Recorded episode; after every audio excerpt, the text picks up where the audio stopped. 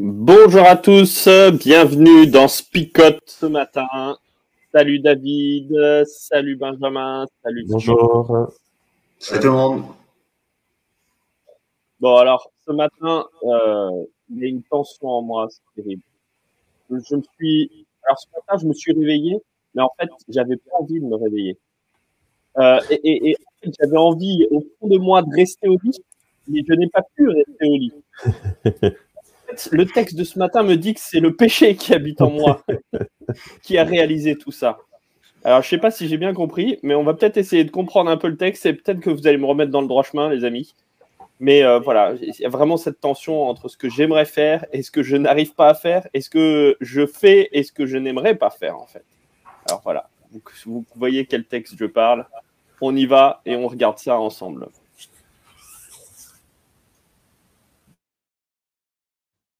Oui, nous le savons, la loi vient de Dieu. Mais moi, je suis un homme faible, vendu comme esclave au péché. Vraiment, ce que je fais, je ne le comprends pas. Ce que je veux, je ne le fais pas. Et ce que je déteste, je le fais. Si je fais ce que je ne veux pas, je reconnais que la loi est bonne. Alors ce n'est pas moi qui agis, c'est le péché qui habite en moi. Oui, je le sais, le bien n'habite pas en moi, je veux dire en moi qui suis faible. Pour moi, vouloir le bien, c'est possible, mais faire le bien, c'est impossible. En effet, le bien que je veux, je ne le fais pas, et le mal que je ne veux pas, je le fais. Si je fais ce que je ne veux pas, ce n'est pas moi qui agis, mais c'est le péché qui habite en moi. Ainsi je découvre cette loi, quand je veux faire le bien, c'est le mal qui se présente à moi. Au fond de moi-même, la loi de Dieu me plaît, mais je trouve dans mon corps une autre loi, elle lutte contre la loi avec laquelle mon intelligence est d'accord. Cette loi me fait prisonnier de la loi du péché qui est en moi. Me voilà bien malheureux. Qui va me libérer de ce corps qui me conduit vers la mort? Remercions Dieu par Jésus-Christ notre Seigneur. Ainsi, avec mon intelligence, j'accepte la loi de Dieu, mais avec ma faiblesse, j'obéis à la loi du péché. Bon, je vois déjà que dans le, dans le chat, ça commence à réagir à Tonton Polo. mais, euh, mais aussi, euh, bah voilà, hein, cette, tension qui peut être en nous. Ah, j'ai peut-être mal compris les choses et c'était peut-être pas le bon exemple. Hein. On, aura d'autres exemples, euh, on en a parlé, vous inquiétez pas, qui seront peut-être plus parlants. Hein, donc voilà. Qu'est-ce qu'on dit autour de ce texte-là, les amis? Quand même fondateur, me semble-t-il, de, de plein d'aspects importants pour notre vie de chrétien. Mais en fait, euh, c'est marrant parce que saison 7 de Tonton Polo, qui, pareil, pour un concept simple, nous fait quelque chose de compliqué, mais il y a quand même quelques phrases très simples, on arrive à se projeter. Euh, parce que voilà, ce concept, enfin, cette idée de euh, je veux faire ça, mais j'y arrive pas. Alors, si on se résume juste à, cette partie du texte, je crois que tout le monde s'y retrouve. Combien de fois on a essayé de se lever le matin de bonne heure, de se dire allez, aujourd'hui, je vais aller courir, euh, aujourd'hui, je vais passer un temps de méditation avant d'aller au travail. Et qu'en fait, euh, tu te lèves trop tard, tu n'as plus le temps de méditer, tu te retrouves dans le bus ou euh, dans ta voiture trop tôt le matin. Et c'est mort, ta journée, elle est déjà finie, il est 19h, tu rentres chez toi, tu es crevé. Donc voilà, je, pense que c'est facile de s'identifier à ce qu'il vient de dire. tu as oublié la petite prière à la volée qu'on fait, le ah MPJA. Merci petit Jésus, et puis Amen. et puis voilà quoi.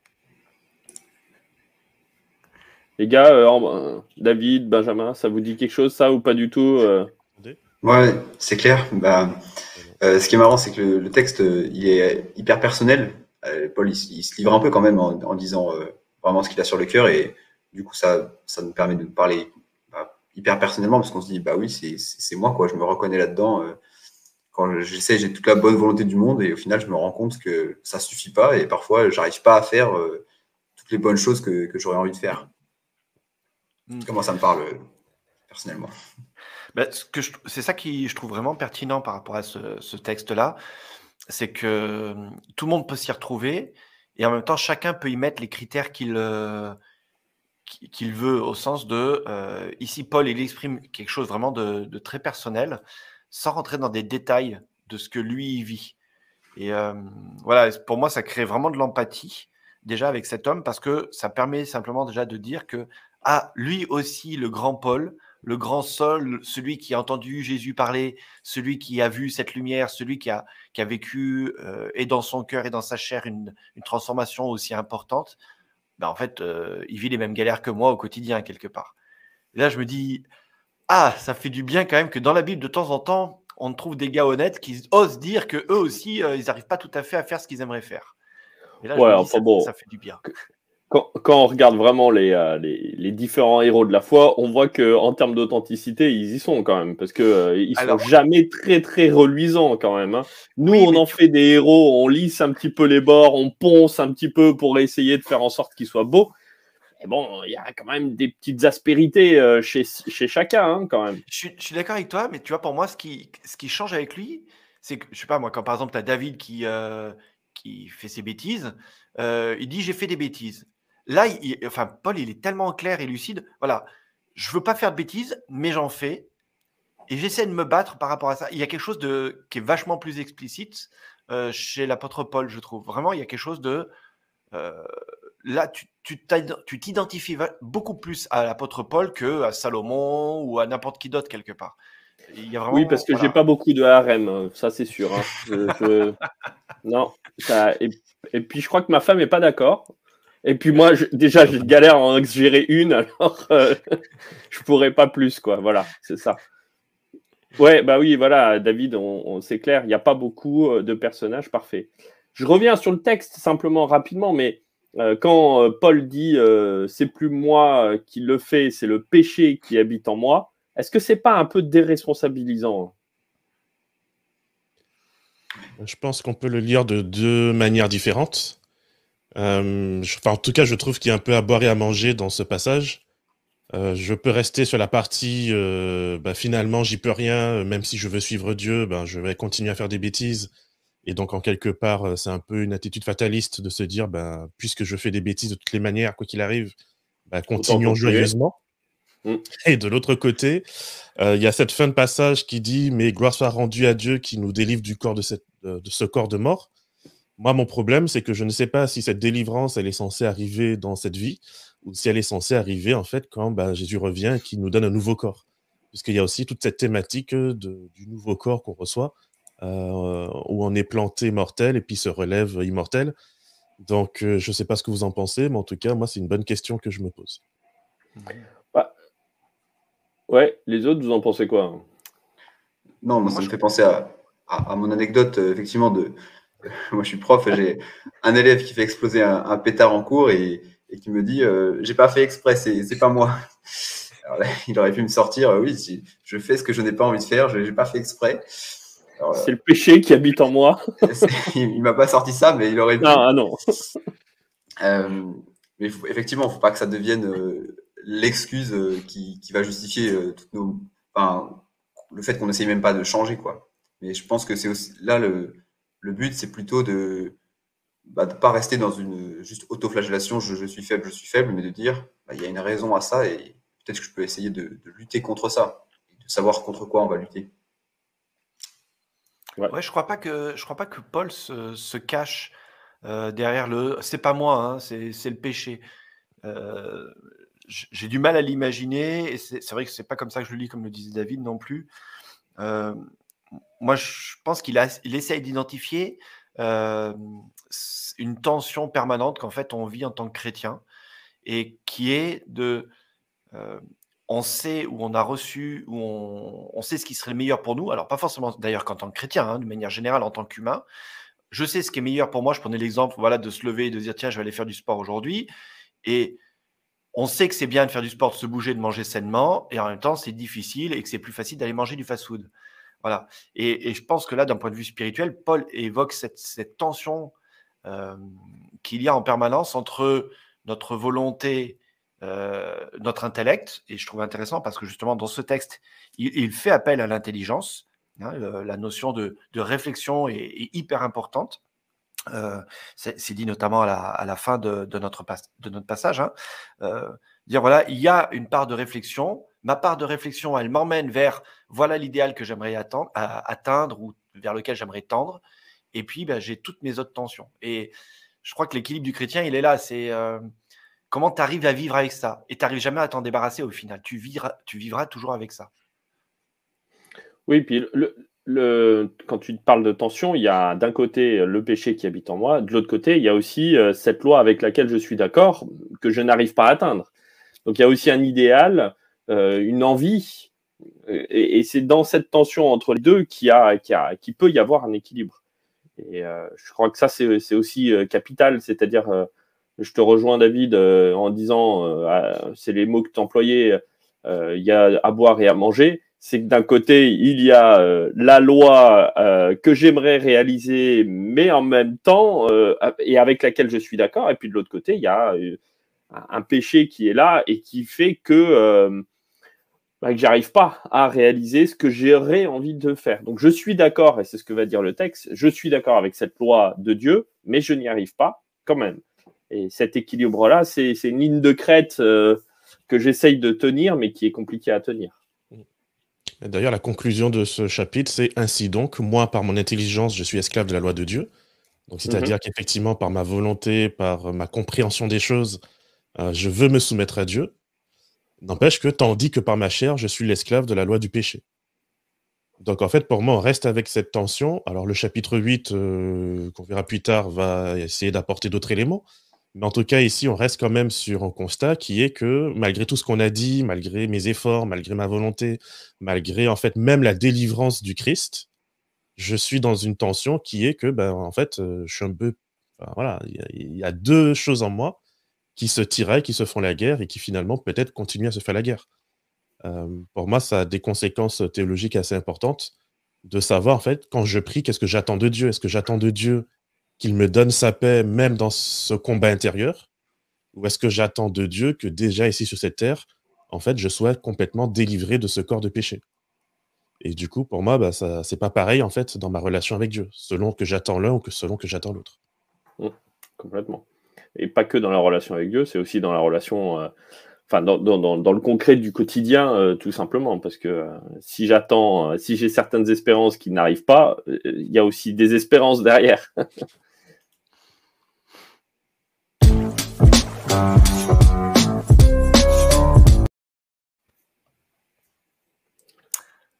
Ça avance vite ce matin.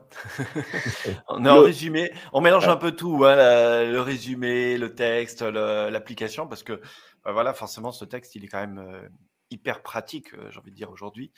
Euh, mais sans gratter dans la partie application concrète. En conclusion, de, moi, ce que je retiens de ce texte, c'est voilà, c'est cette idée de, cette tension.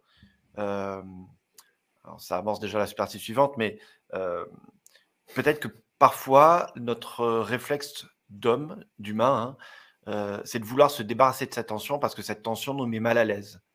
Je ne sais pas si vous me suivez. On n'aime pas être en tension, en fin de compte. Ou on aime croire qu'on n'est pas en tension. Si je fais un rapport avec la situation politique actuelle, qu'est-ce qu'il faut prendre comme décision pour être euh, solidaire du peuple ukrainien et en même temps se dire bah oui mais ça touche à mon confort de vie. Est-ce qu'il faut couper euh, le, gazoduc qui alimente l'Europe de l'Ouest? Oui mais en même temps si tout d'un coup je paye le triple quadruple mon chauffage et mon et mon essence voilà. C'est des tensions quelque part. Alors on est d'accord c'est pas du même niveau hein, mais c'est juste pour exprimer que finalement on est toujours en tension. Et je pense que le réflexe facile parfois c'est de dire je pense à des jeunes particulièrement qui peuvent nous écouter aussi. J'en ai marre, excusez-moi, de vivre avec cette tension permanente de, de pécher, pas pécher, être euh, aimé par Dieu. Et pour certains, ils peuvent croire que de se débarrasser de Dieu euh, ou de la foi, c'est se libérer de cette tension-là. Je ne sais pas si vous m'avez suivi. Si, si, très bien. Et, et croire que du coup, ça sera plus confortable en se disant Ok, l'Église super le poids, la culpabilité, tout ça, je m'en débarrasse une bonne fois pour toutes, je me barre. Voilà. Euh, ben, je vous nous pose la question comment les convaincre que non, c'est pas la solution? Moi, moi je, dans cette, dans cette lignée-là, hein, ce qui m'inquiète aussi, c'est des fois euh, lorsque on intègre et on aligne Dieu sur le confort qu'on a. Et que finalement, on dit oui, mais moi, je pense, je crois pas en un Dieu qui me demanderait finalement de sortir de mon confort. Euh, moi, c'est quelque chose qui m'inquiète presque un peu plus parce que je me dis que la personne qui, à un moment donné, euh, se déconnecte un peu de l'Église ou de sa foi, c'est un peu comme le fils prodigue. Euh, je préfère toujours, enfin moi j'ai un petit faible pour celui qui part que pour celui qui reste. Parce qu'en fait, celui qui part, à un moment donné, se rend compte de la différence qu'il y a entre une vie avec Dieu et une vie sans Dieu. Alors que celui qui reste est dans cette logique où finalement, je reste pour plaire, je reste pour ne pas justement froisser euh, l'image que je me fais de Dieu, mais en même temps, il n'est pas connecté à Dieu. Il n'est pas connecté à son Père. Mhm. Et c'est vrai que du coup, dans cette, euh, dans cette tension, euh, à la limite, moi, je préfère euh, quelqu'un qui me dit, OK, pour l'instant, je me reconnais pas dans la foi, je me reconnais pas dans les valeurs de l'Église, et donc je poursuis mon chemin. Alors, ça veut pas dire que je me réjouis que je fais la fête, hein, pas du tout. Mais en tout cas, je préfère cette personne qui vit cette franchise et cette honnêteté, et que du coup, bah, elle pourra comparer elle-même, en fait, sa vie d'avant, sa vie d'après, que la personne qui va rester toute sa vie dans l'Église, qui sera aigrie, qui sera mal à l'aise, mais qui va pas oser en fait clairement exprimer cela parce qu'elle a honte, parce qu'elle n'ose pas, mais qui finalement en fait passera sa vie à côté de Dieu plutôt que de oser confronter Dieu par rapport à son mal-être. Et c'est ça qui est beau, je trouve, avec ce texte de l'apôtre Paul, c'est que, pour reprendre ce terme que tu viens d'utiliser, David, lui, il confronte quelque part. Il se confronte, il, y est confronté dans son corps, dans sa chair, et il se confronte à cette question qui est, euh, ouais, on pourrait presque dire, c'est une, c'est une question philosophique. Hein, je pense que, Benjamin, tu prépares pas les terminales euh, en philo, hein, donc, euh, mais on pourrait la glisser, cette, euh, on pourrait la proposer à l'éducation nationale, cette question philosophique de je fais le mal que je ne veux pas faire et le bien que je veux faire, je n'arrive pas à le faire, quoi. Il y, a, quelque chose d'extrêmement profond, extrêmement intense par rapport à ça. Moi, par rapport à, à ce questionnement, de dire est-ce que c'est plus simple de, de tout envoyer bouler Je trouve que, alors je vais peut-être être un peu cash, hein, c'est une forme de soit d'immaturité, soit de lâcheté. Parce que, euh, en fait, les conflits, la tension, elle, est, elle, sera permanente dans tous les domaines de notre vie et que parfois de croire que j'ai un conflit avec quelqu'un, et ben je me, je m'en vais, je fuis cette personne-là comme ça, je fuis le conflit. En fin de compte, même si je suis plus en contact avec la personne avec qui je suis en conflit, au fond de moi, la trace, elle restera de ce conflit-là. Et, euh, et je crois que il n'y a que cette solution de l'apôtre Paul de faire face, d'essayer d'avancer avec ça malgré tout, euh, qui permet de, de, dépasser en fait ces, ces, blocages. Et puis à un moment donné, de se dire, ok, j'y arrive pas tout de suite, euh, j'y arrive pas à la hauteur que j'aimerais avancer, mais petit à petit, ça se met en place quand même. Bon, là, on est complètement dans l'application. Hein, alors, je suis désolé. euh, là, il faut que je l'envoie.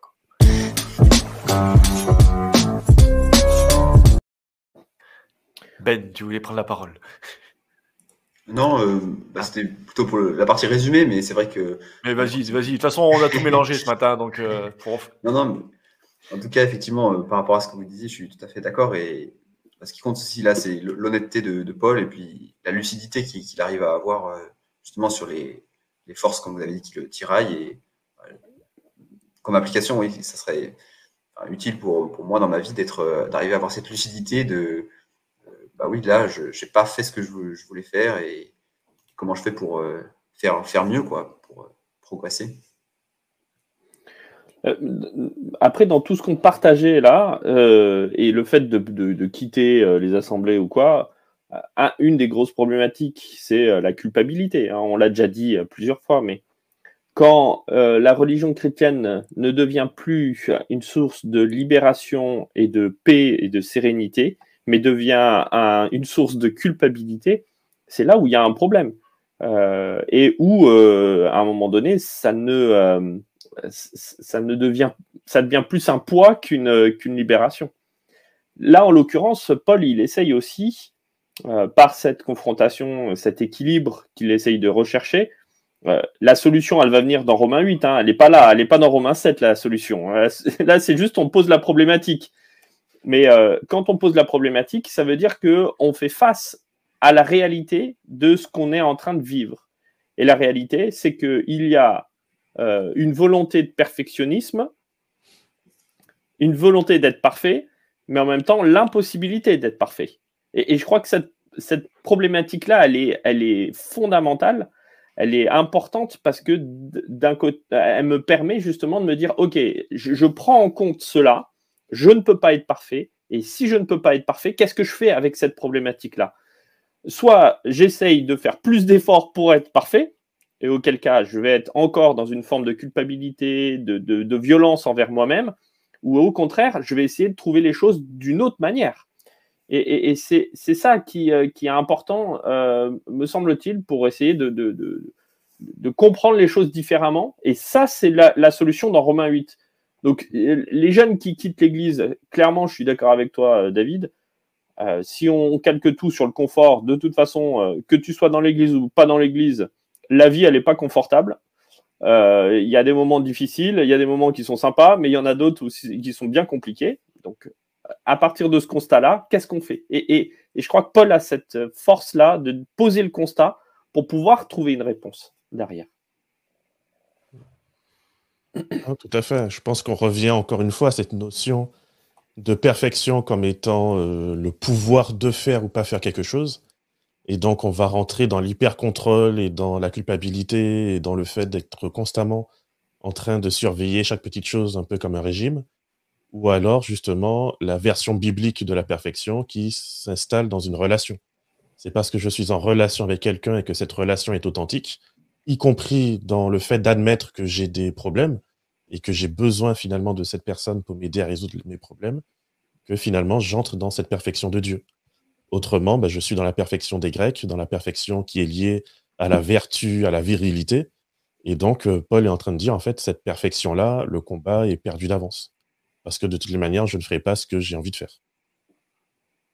Je voulais revenir sur une, remarque de, Blandine, voilà, qui, nous dit partir de l'Église n'est pas se séparer de Dieu.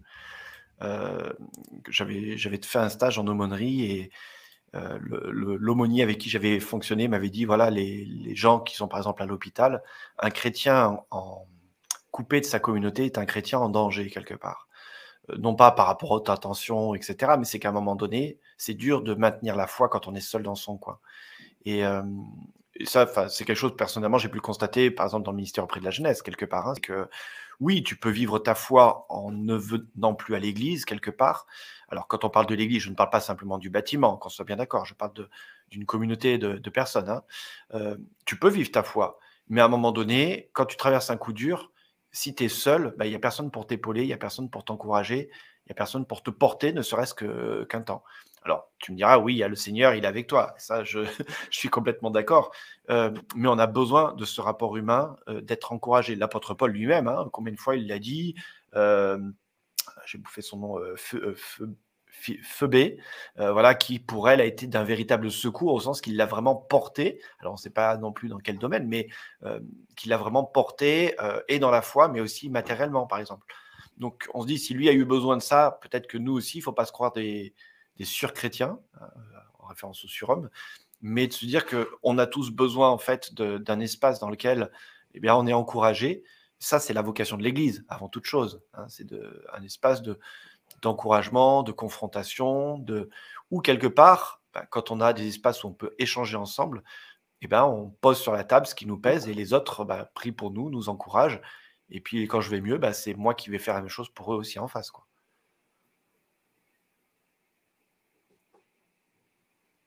Alors, j'ai plombé l'ambiance, c'est ça Alors, non, non, pas du tout. C'est qu'on est en train de digérer, euh, digérer, tes paroles, on les, on les réfléchit, on les intègre. c'est ça, moquez-vous.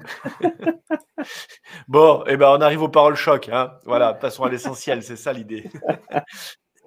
bah, les amis, qui vous, nous, vous qui nous suivez ce matin, euh, que vous soyez connectés euh, sur nos différents réseaux, c'est maintenant ou dans le chat vous soyez sur Facebook ou sur YouTube, que vous soyez sur Esport Média ou sur FFJA Sud, vous puissiez euh, nous mettre un petit message, euh, tout simplement, de parole choc. Là, il vous laisse, il faut du temps, je sais, pour mûrir la chose, mais euh, David, Benjamin et Flo ont déjà tout préparé, ils savent déjà leur parole choc, parce qu'ils l'ont préparé des jours à l'avance. Donc, à nous de commencer. Tu lances même pas le jingle? Ah oui, si, c'est vrai. Ouais, Non, mais Non, parce que moi, je- moi, tu vois, bien qu'il veut scolaire, tu il vois. Ouais, je vois, je vois que tu as besoin de tes repères. Alors, jingle du parole choc.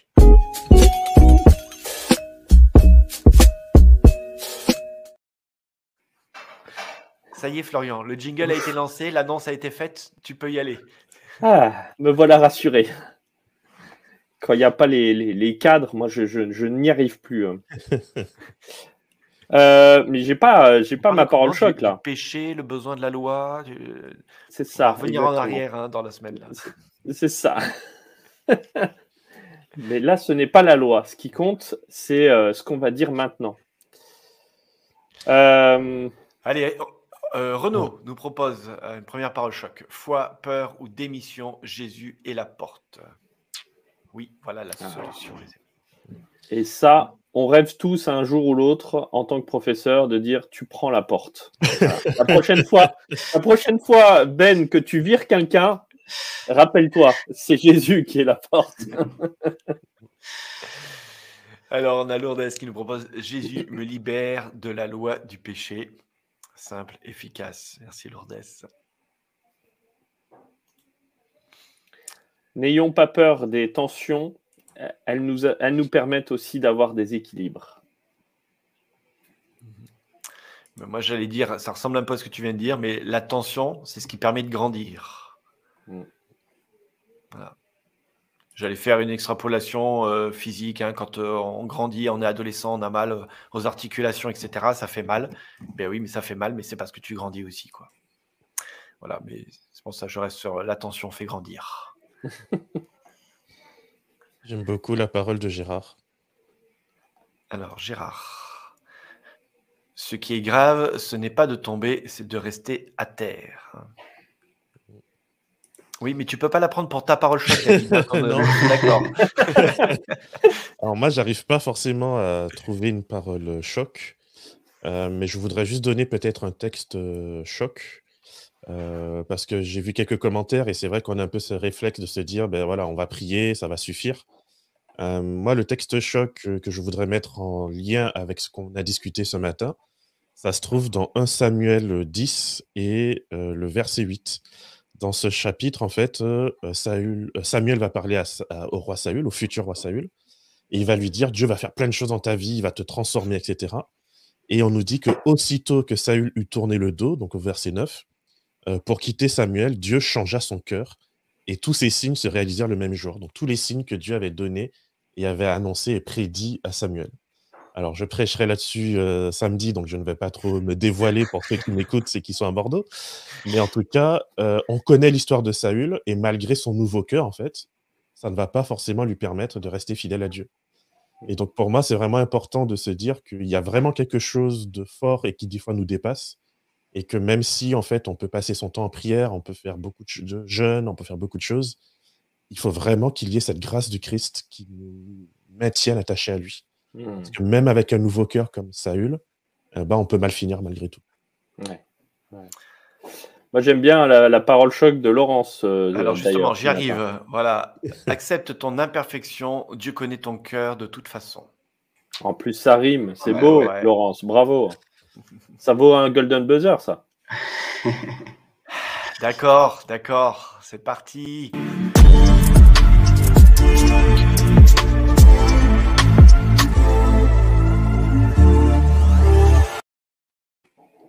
Eh ben, bravo à Laurence qui gagne le Golden Buzzer de cette semaine. Alors Laurence, note bien s'il te plaît le numéro de téléphone qui s'affiche maintenant. Tu nous envoies un petit message pour qu'on puisse rentrer en contact avec toi et te faire passer le cadeau qui te sera euh, attribué, gagné. Voilà, donc note bien. France ce- qui est de Bordeaux et que je salue.